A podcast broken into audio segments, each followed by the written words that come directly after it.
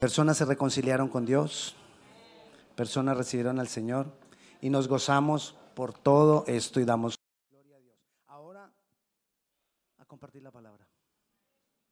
Acomodándonos a lo espiritual y vamos con la primera parte.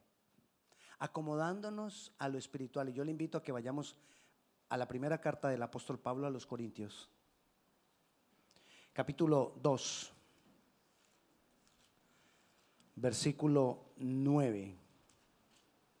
Dice así, antes bien, como está escrito, cosas que ojo no vio, ni oído oyó, ni han subido en corazón de hombre, son las que Dios ha preparado para quienes? Los que le aman. Pero, hay un pero, Dios nos las reveló a nosotros por el Espíritu, porque el Espíritu todo lo escudriña aún lo profundo de Dios. Porque ¿quién de los hombres sabe las cosas del hombre sino el espíritu del hombre que está en él? Así tampoco nadie conoció las cosas de Dios sino el espíritu de Dios. Y nosotros no hemos recibido el espíritu del mundo sino el espíritu que proviene de Dios para que sepamos lo que Dios nos ha concedido para que sepamos lo que Dios tiene para nosotros, para que sepamos la vida que Dios tiene preparada para ti y para mí. Pero comienza diciendo que antes bien, como está escrito, cosa que ojo no vio, ni oído oyó, ni han subido en el corazón del hombre, son las que Dios nos ha preparado para revelarnos a nosotros, a los que le amamos. Pero ¿cómo así? Uno pasa por ahí cosas que ojo no vio, ni oído yo, ni han subido al corazón del hombre, son las que Dios... Pero ¿qué son esas cosas? Cosas que no se ven con el ojo natural. Cosas que no se oyen con el oído natural. Cosas que no han subido al corazón quiere decir cosas que ni siquiera podemos imaginar. Son las que Dios ha preparado para los que le amamos. ¿Quiénes aman al Señor? Gloria a Dios. ¿Seis fueron? Siete, ¿no? Ok. Pero Dios es un Dios de oportunidades. ¿Quiénes aman al Señor? Ah, ahora sí, gloria a Dios. Han sido preparadas para mí, han sido preparadas para ti. Pero aclara ahí, hay un pero. Recuerda que le dije hay un pero. En el versículo 10 dice, pero Dios las revela por el Espíritu. El Espíritu de Dios. Una de las cosas que recuerdo de mi mamá es que cuando ella iba a viajar, ella hacía la maleta tres o cuatro días antes de viajar. Porque decía, las cosas se van acomodando. Y cuando llegue allá al aeropuerto y me hagan todas las revisiones, todo está acomodado porque con el tiempo se van acomodando las cosas. Yo aprendí eso, pero yo no hago la maleta sino como media hora antes de viajar. Pero siempre lo recuerdo. Porque las cosas se van acomodando. Y mira lo que dice aquí la palabra.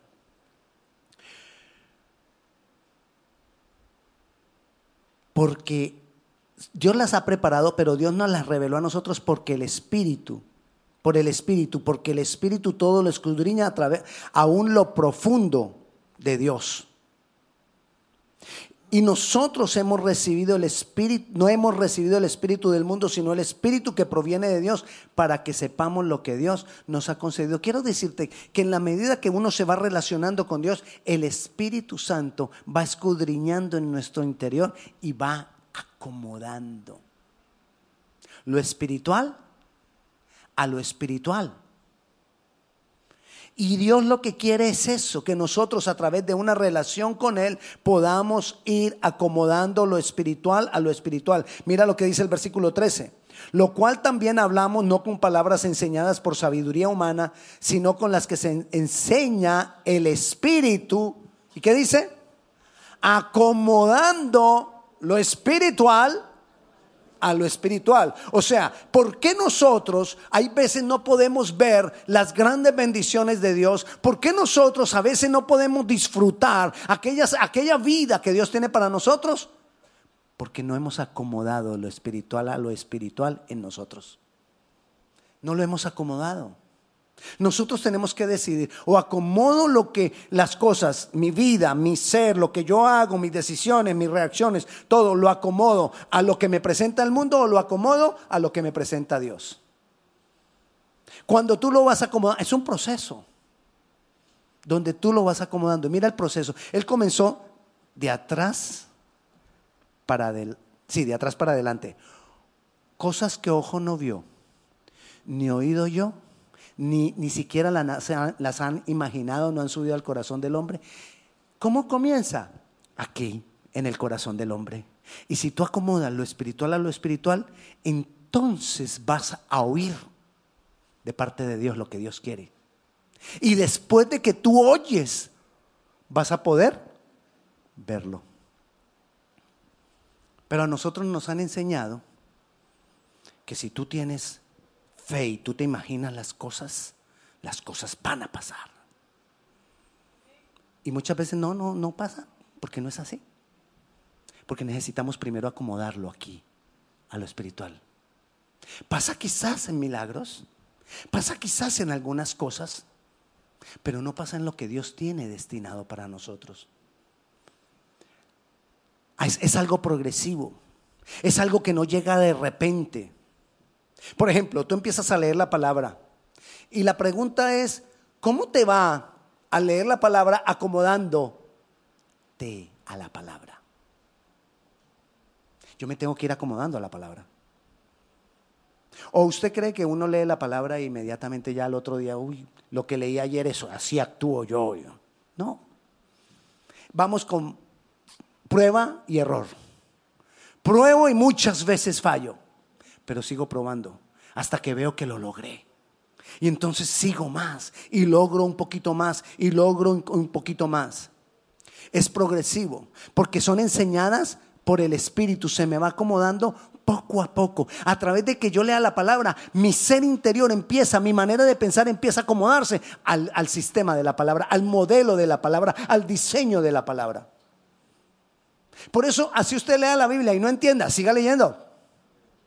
Porque poco a poco tu mente se va a ir acomodando. Se va a ir acostumbrando a la palabra. Se va a ir acomodando a discernir las cosas conforme a la palabra. Se va a ir acomodando entonces también en tu ser interior. Tu corazón se va poco a poco acostumbrando a redarguirte. Redarguirte es cuando tú empiezas a pensar, esto, esto no. Yo recuerdo que la Biblia dice que esto no lo debo hacer ahí te estás acomodando. Si tú no sientes nada en tu conciencia cuando actúas, cuando reaccionas, cuando haces las cosas, no está pasando nada contigo. Pero todo comienza con lo que pasa en mi corazón. Ahí comienza todo. Ahí comienza ese caminar. ¿Nos estamos acomodando a lo espiritual o nos estamos acomodando a lo del mundo? ¿Qué, de tus disciplinas espirituales? Oras. No por los alimentos. Oras. No antes de dormir. Bueno, puede ser que sea el tiempo antes de dormir, pero no sencillamente, Señor, te doy gracias por este día que pasó. Te pongo la noche que viene y el día de mañana, porque mañana por la mañana no tengo tiempo de orar, entonces de una vez le pongo al Señor el día de mañana y hasta mañana y me dormí. Si esos son tus disciplinas espirituales, no, vas a poder acomodar en tu ser interior lo espiritual a lo espiritual. Y si no acomodas lo espiritual a lo espiritual, no vas a poder vivir eso que Dios tiene destinado para ti. Entonces necesitamos revisar mis disciplinas espirituales. ¿Qué son las disciplinas espirituales? Orar, pero orar, orar. ¿Sí? Esas caras, sí. Ok, necesitamos buscar de Dios en la palabra, profundizar en la palabra, así no entiendas. Cuando no entiendo, yo digo, wow, Dios, necesito más de ti. ¿Verdad? Entonces, cuando no entendemos eso nos lleva a buscar más de Dios. O nos hemos acomodado a las cosas que poco a poco el mundo plantea. El mundo también lo hace en un proceso. ¿Y sabe por qué el mundo lo hace en un proceso? Para que no brinquemos. Porque si a ti el mundo te viene a poner todo de una vez, tú dices no y te opones. Pero te lo va poquito a poco, sutilmente te lo va metiendo. Y entonces lo vamos aceptando. Como lo de la, la rana. ¿Recuerda la rana? Bueno, si no recuerda, yo le recuerdo la rana. Algunos que acostumbran a comer rana, la rana se come en algunos lugares. Ayer no trajeron rana, gracias a Dios, en la comida de ayer. Pero en algunos lugares se acostumbra a comer la rana. Pero en esos lugares, ¿cómo matan la rana? Ellos no tiran la, no matan la rana y la tiran al agua, no. Ponen la olla y ponen la rana en la olla con agua y poco a poco le van subiendo la temperatura. Ella se deshidrata, pierde fuerza y ya no puede brincar cuando siente el agua caliente de la olla. Bueno, no, no es para que se ponga triste, no, no, no. es para que entendamos que al sistema del mundo está haciendo así con nosotros. Y ahí sí no decimos, ah, no. Sencillamente vamos cediendo. Le voy a dar un ejemplo. Primero se legalizó el licor. Para ahora, ahora para nosotros es normal. Luego se, se ha estado legalizando la marihuana, se está legalizando el aborto, se está legalizando el matrimonio o matrimonios no aprobados por Dios. Pronto, vendrá quizás la legalización de la pedofilia, que ya la están pidiendo, pedofilia y relaciones sexuales con los niños. Y nos están subiendo el fuego poquito a poquito. Y como está haciendo, nos vamos acomodando. Sí, bueno, no, no dice nada. Bueno, ¿qué podemos hacer? A lo que voy con todo esto es, nos vamos acomodando a lo del mundo. Y nosotros tenemos que velar, porque yo tengo que tener mis disciplinas espirituales para acomodarme a lo espiritual. Cuando yo me acomodo a lo espiritual, voy a tener discernimiento. ¿A qué de lo que el mundo me dice que, que hay que hacer? Yo le digo sí. ¿Y a qué le digo no? Porque está siendo muy sutil el mundo. Entonces, ¿Cómo trabaja el mundo en nosotros? El mundo comienza a hacer una separación en nosotros entre lo espiritual y lo natural. Y entonces uno cree que uno tiene, o bueno, uno no piensa en eso, pero uno sin darse cuenta puede tener una doble vida. Una vida en la iglesia y otra vida afuera. ¿Por qué el mundo nos va separando y va separando dentro de nosotros lo espiritual y lo natural? Entonces yo doy testimonio en la iglesia, pero afuera no me esfuerzo por dar testimonio, porque es que no estoy en la iglesia. Me pasó una vez en mi, país, teníamos un equipo de fútbol en la iglesia. Eh, yo era pastor de jóvenes, yo dirigía el equipo de fútbol. Pero encargué a un muchacho que se hiciera cargo del equipo de fútbol. Entonces invitaron gente a jugar. Y nuestro equipo estaba un muchacho jugando de, la iglesia. Pero estaba actuando de una manera y entonces yo lo corregí. Y me dijo, es que no estamos en la iglesia. ¿Qué entiende uno en ese momento? Que como que para la gente una es la vida en la iglesia y otra es la vida afuera. Esa es la separación que hace el mundo. Para que nosotros no entendamos que mi vida es una sola. Aquí, allá o donde sea. Porque como yo le he dicho muchas veces, aquí cuando yo me paro acá, como ahorita hace 10 minutos estábamos en la alabanza y estamos adorando al Señor y cuando levantamos la mano, usted se viera como desde aquí se ve lindo todo. Ustedes se ven preciosos todos. Amén. Pero así será en tu casa. Así de precioso serás en tu trabajo. Así de precioso serás con las personas que tienes a tu cargo en un trabajo. Así de precioso serás con las personas que tú manejas, con las personas que tú hablas, con tus hijos, con tu esposa, con tu esposo. Así de preciosos o tenemos una vida dividida. Porque tenemos que aprender a ir acomodando lo espiritual a lo espiritual. Es decir, que todo en mi vida vaya arrancando de lo que pasa aquí en mi, ser interior. Aquí empiezo a acomodar lo espiritual. Y cuando yo voy acomodando más de mi vida a lo espiritual, entonces voy a ir actuando como Dios espera que yo actúe. Y nosotros, Me ahogo a veces. Y nosotros a veces creemos que, vivir, que ver milagros es espiritual. Y no necesariamente. ¿Qué es lo que Dios ha reservado para nosotros, para los que podamos, para los que le aman? Que nosotros podamos vivir una vida espiritual y así poder caminar en medio de milagros. Todo esto tiene un precio. Renunciar renunciar, renunciar a lo que está planteando el mundo, renunciar a lo que está planteando mi carne. Porque muchas cosas en mí se van acomodando a lo mundano, porque tenemos modelos en el mundo que ellos hacen todo eso. Ay, no, pero mira que yo admiro al gran jugador de yo no sé qué. Ese es mi, ¿cómo le dicen? Ah, eso, bueno, imagínense. ¿Cuál es tu ídolo? Ah, fulano de tal. Ok, pero bueno, es un decir.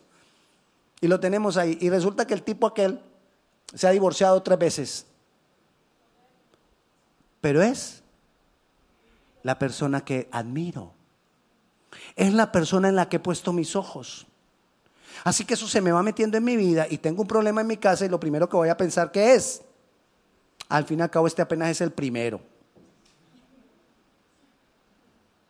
Entonces, eso nos ayuda a quizás a tomar decisiones erradas en la vida.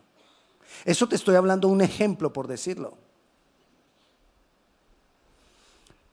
Muchas de nuestras lágrimas obedecen a una falta de fe. Y cuando te hablo de fe no te hablo solamente de milagros. Le doy un ejemplo, Pedro. ¿Ustedes recuerdan que Pedro caminó sobre las aguas? Jesús le dijo en la barca, eh, ellos estaban, los discípulos estaban en la barca. Si usted lo quiere leer en su casa, está en Mateo 14, del 28 en adelante. Entonces Pedro dijo, Señor, eres tú, porque vino Jesús caminando sobre las aguas. Señor, eres tú.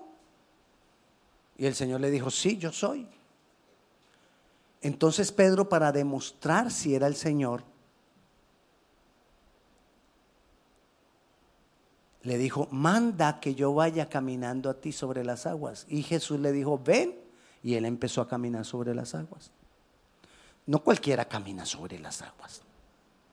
Pero él empezó a caminar sobre las aguas. Pero quitó la mirada de Jesús, puso la mirada en las aguas.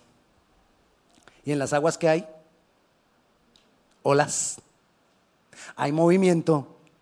Y entonces empezó a hundirse y empezó a gritar, Jesús, me ahogo, sálvame. Jesús extendió la mano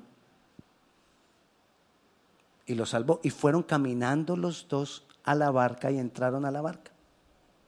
Qué gran milagro. Pero eso era lo que tenía Dios para Pedro. No.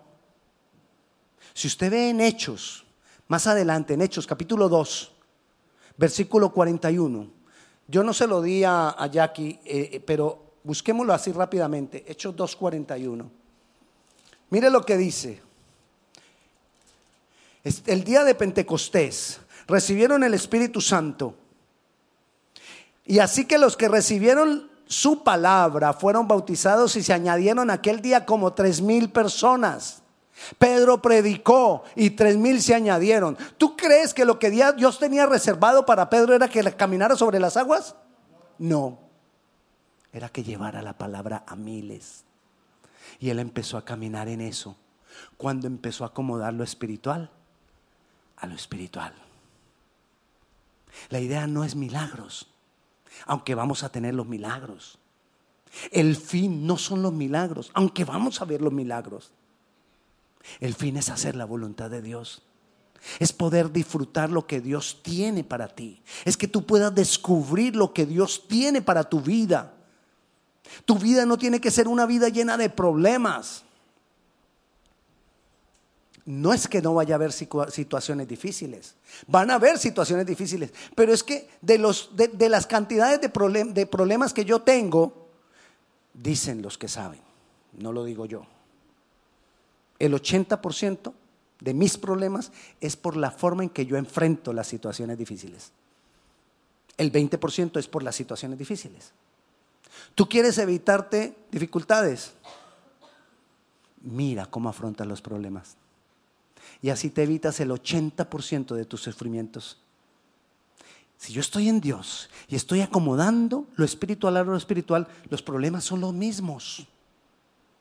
Pero los voy a afrontar de una manera diferente.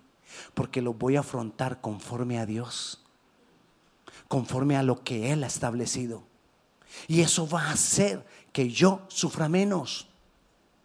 Con los mismos problemas, con las mismas situaciones difíciles, pero sufro menos. Porque lo sé afrontar de la mano de Dios. Fue lo que aprendió Pedro. Fue lo que aprendieron los discípulos. Hombres llenos de temor. Hombres llenos de inseguridades. Hombres llenos de una cantidad de cosas, problemas en su ser. Pero ¿qué pasó? Aprendieron a acomodar poco a poco lo espiritual a lo espiritual. Caminaron tres años con Jesús.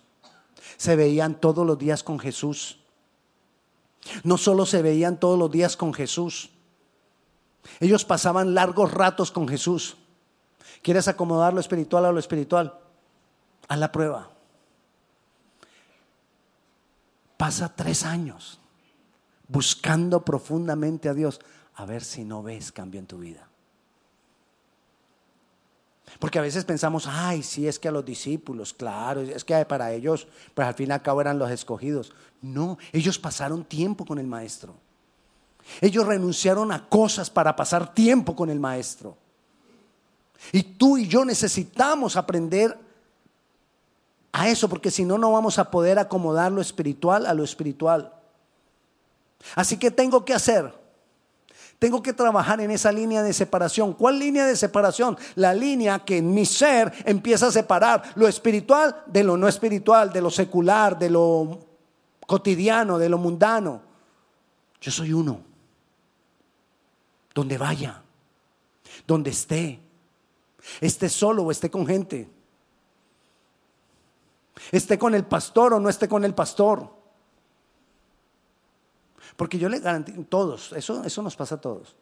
Con el pastor de uno, uno, uno, se porta mejor. ¿O no? Sí, no digamos mentiras. Imagínese usted una discusión con su esposa y el pastor en la mitad. Ah, esa discusión es buenísima porque nadie grita. Porque el pastor está ahí. Nadie dice palabras groseras porque el pastor está ahí. Nadie se empuja porque el pastor está ahí. Entonces, que pensemos, el pastor no está aquí, Jesús está aquí. Que podamos estar siempre pensando, Jesús me está viendo. Jesús me, está mirando. Cuando de pronto, cuando todo el mundo está dormido, entras en esas páginas que son que no deberías entrar nunca. Jesús está ahí viéndote. Quizás tu esposo, quizás tu esposa, quizás eh, tu líder, el pastor o quien sea, nadie se está dando cuenta lo que tú estás haciendo, pero Jesús sí. Él está ahí. Entonces nosotros tenemos que ser conscientes, Dios me está viendo en todo lo que yo hago. Yo necesito acomodar lo espiritual a lo espiritual. Yo necesito acomodarme a la palabra. Yo necesito quitar esa línea de separación que divide en mi ser interior lo natural de lo espiritual. Yo soy uno en Cristo. Y voy a actuar de la misma manera en todo lugar. Ahora, no es que usted vaya a actuar aquí como actúa allá afuera. No. Es al contrario. Usted va a actuar allá afuera como actúa aquí. ¿Lo entiende? Ah, el pastor me dijo que yo debería ser la misma persona. Entonces, así como soy allá afuera de gruñón, de yo no sé qué, entonces voy a ser. No. Es acomodar lo espiritual a lo espiritual.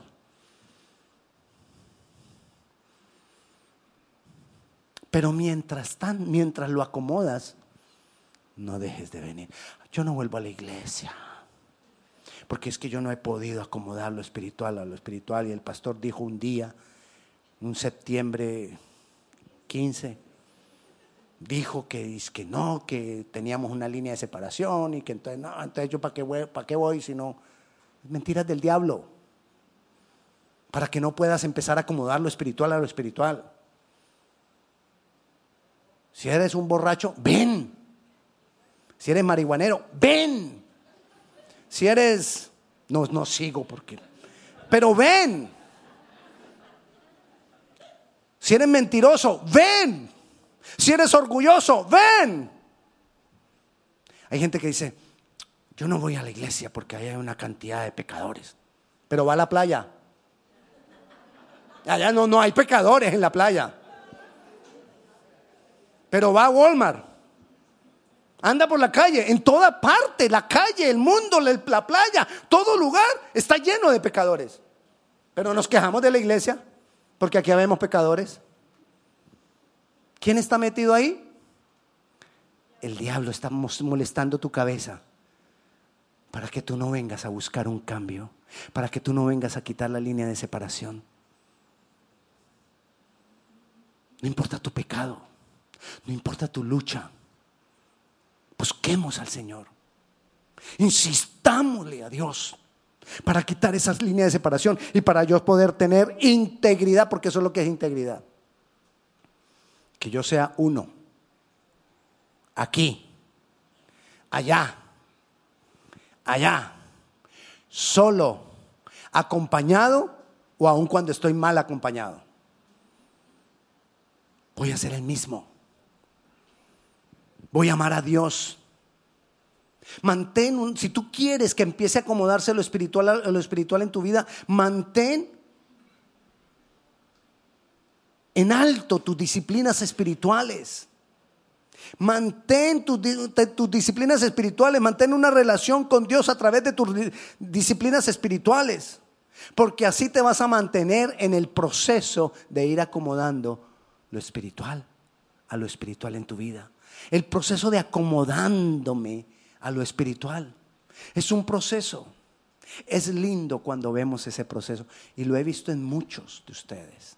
Cuando vamos viendo ese proceso, que las cosas empiezan a cambiar, ¿recuerda él?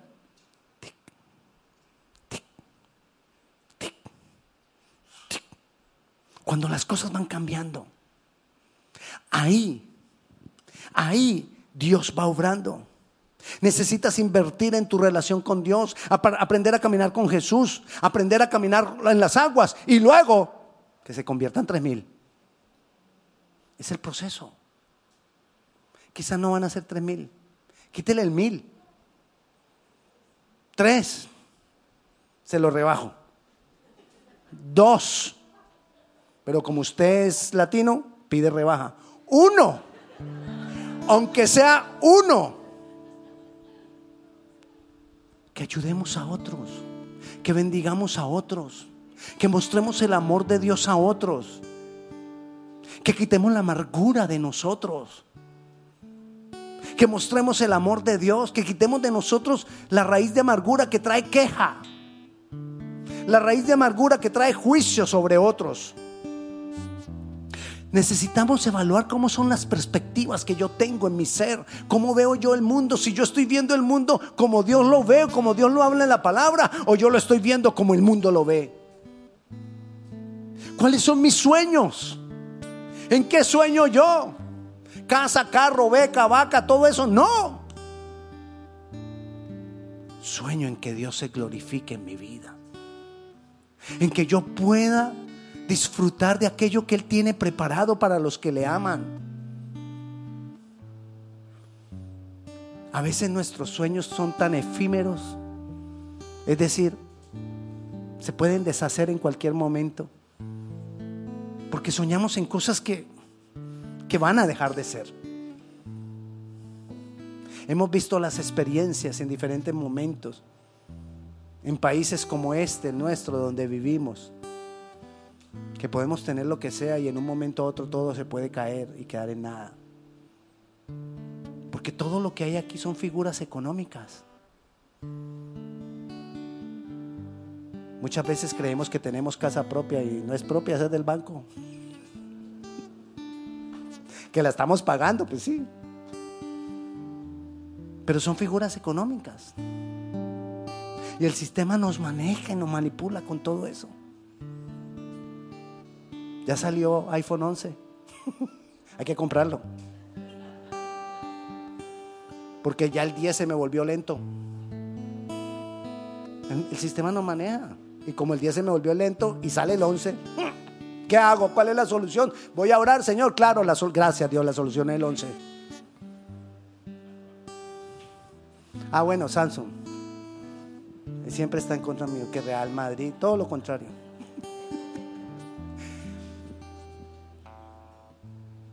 Qué te invito yo este, este día? A que tomamos la decisión de ser uno en Cristo. A que tomemos la decisión, Señor, voy a revisar mis disciplinas espirituales. Señor, voy a revisar mi relación contigo. Señor, yo no voy a estar solamente por milagros. Yo te voy a buscar porque yo quiero disfrutar lo que tú tienes destinado para los que te aman.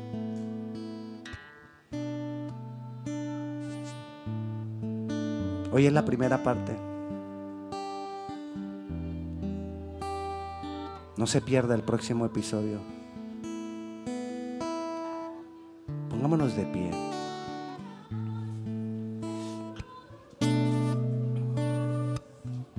Te alabamos Dios.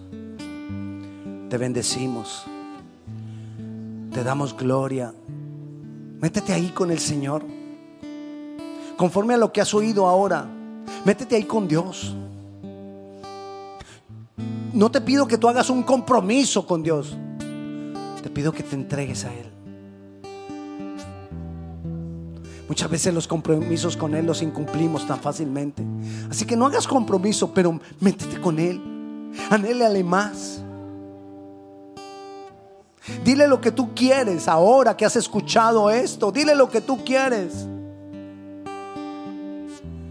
Y eso es lo que necesitamos, que, él, que nosotros pongamos lo espiritual a lo espiritual, lo acomodemos. Que en nuestro corazón esté el corazón de Dios. Que nuestra mente sea la mente de Cristo.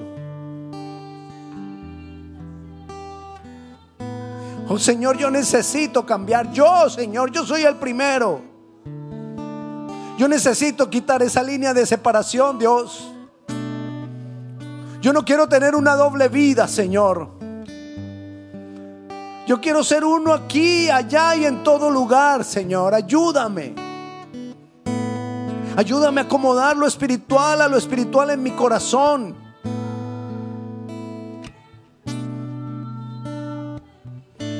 Que pueda soñar en esa vida que tú tienes preparada para, para, los, que le, para los que te aman. Que puedas soñar con el destino que tú tienes para tus hijos. Que quite de mí la amargura, el rencor y todo aquello que no me deja hacer tu voluntad. Padre Celestial, yo clamo para que tú escuches la oración que está haciendo ahora cada uno de mis hermanos. Escucha su oración, escucha su oración, escucha su oración. Escucha esta oración, Padre Celestial. Y yo clamo, Padre Santo, para que cada día nosotros permanezcamos en ese proceso, crezcamos en ese proceso, avancemos en ese proceso. Gracias Dios. En tu nombre Jesús. Amén y amén. Y la paz de Dios sea con cada uno de ustedes. Dios le bendiga.